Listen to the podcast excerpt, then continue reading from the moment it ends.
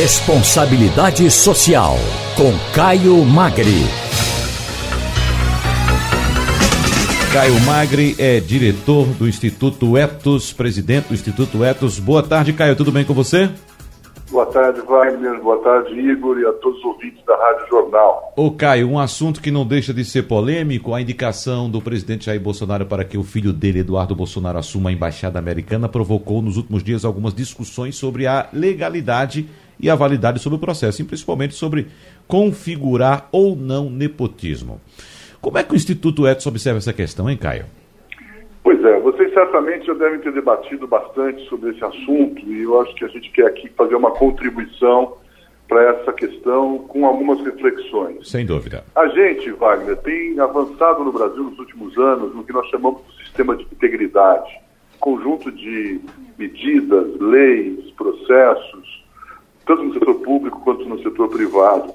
E esse caminho escolhido pelo presidente Jair Bolsonaro é, indica um retrocesso muito grande. Né? Quer dizer, acho que é importante, nós temos que retomar algumas discussões que a gente espera que esperava que já tivessem sido superadas, né? que é a discussão sobre indicações políticas para cargos públicos. É, existem mais de 20 mil cargos à disposição da presidência da República, cargos para serem nomeados. Nós temos que reduzir isso, necessariamente. E havia, inclusive, um compromisso é, de todos os candidatos das eleições anteriores de fazer essa redução. Agora, seja sob a égide do nepotismo ou de relações escusas, há um inúmero conflito de interesse quando você não faz o processo transparente e calcado nas regras. Né? Então, e vai, quem vai ser prejudicado é a sociedade pela falta de qualificação e, e muitas vezes pela defesa de interesses individuais. Né? Acho que a gente está vendo na imprensa hoje o interesse muito grande do presidente Trump e do próprio Jair Bolsonaro, ou seja, os dois presidentes têm interesses especiais nessa nomeação e não é necessariamente interesses que o país precisa, né? que, que, o país tem. Então, é, e, e tem uma questão importante: existe uma carreira, eu não sei se você viveu isso na sua adolescência, juventude, mas estudar para entrar no Colégio Rio Branco, lá no Instituto Rio Branco, era uma perspectiva altamente nobre, né? Para todos nós que estudávamos e queríamos um dia poder contribuir com a agenda pública. É, a primeira coisa que tem que fazer um diplomata é ter, ter passado e se formado no Instituto Rio Branco, né? É, que inclusive tem um processo de qualificação extremamente qualificado, poderoso, de qualidade. Depois ele tem que passar por uma série de instâncias para ascender dentro da estrutura do Itamaraty.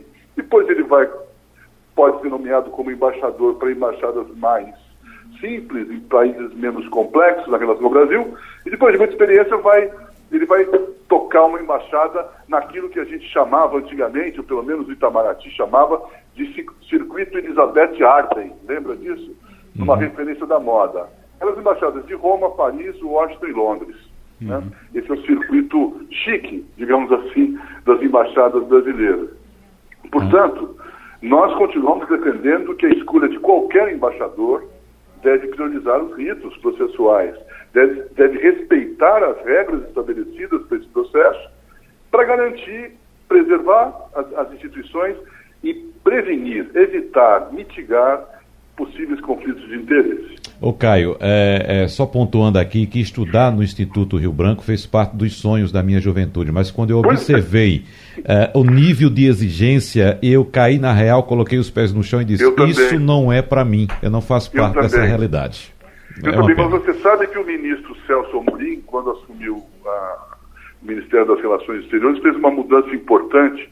Não sei se você se lembra, quando você viu os requisitos, um deles era proficiência em inglês, como se você fosse natural, uhum. né? se fosse língua, língua materna.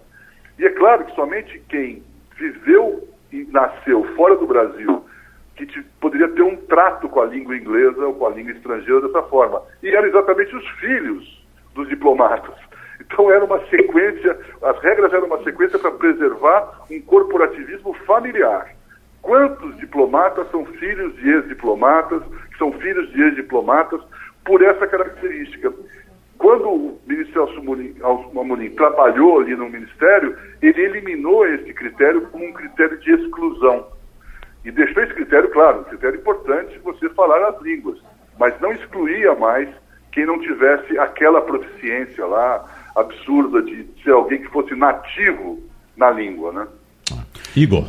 Caio, boa tarde. Uh, boa tarde, Igor. Do ponto de vista, a gente está falando da, da, questão ética e de realmente da meritocracia, mas do ponto de vista legal, quais são as implicações nessa indicação? Bom, o Supremo vai ter agora que se posicionar, porque ele inclusive tem algumas uh, decisões tomadas que precisam ser analisadas se elas se aplicam nesse caso. Em primeiro lugar, o nepotismo é tratado pela Constituição, que estabelece que você, no serviço público, tem que ter alguns princípios. E o principal, os principais deles é de moralidade e impessoalidade. Você não pode ter a nomeação de cargos para cargos públicos porque é amigo, porque é parente, é, ou porque tem uma relação escusa que não é transparente. O, o decreto presidencial de 2010, 7.203, veda o nepotismo na administração pública federal. Ele não pode acontecer. E existe também a lei de improbidade administrativa, que, que coloca os, os agentes públicos também, de novo, nesses princípios de legalidade, pessoalidade e moralidade para poder desempenhar as funções. O Supremo está com essa pauta, né? Hoje ele retoma as suas, está retomando as suas, essa semana está retomando as suas atividades e uma das pautas vai ser analisar o questionamento para entender se o que ele já decidiu, que era com relação aos agentes públicos, também se aplica ao agente político. O deputado Eduardo Bolsonaro não é um, um, um agente, um servidor público, né? No, na, do ponto de vista administrativo, é um agente político. E portanto, eles precisam discutir isso. Há uma necessidade clara de uma, de uma claridade, de uma, uma clareza, de, um, de uma luz sobre todos os nossos é, mecanismos legais para poder, de uma forma clara e definitiva, dizer o que pode e o que não pode. E se precisar mudar alguma coisa, que se entre no Congresso com propostas para fazer alterações. Caio Magre, muito obrigado, um abraço para você e até a próxima semana, Caio. Um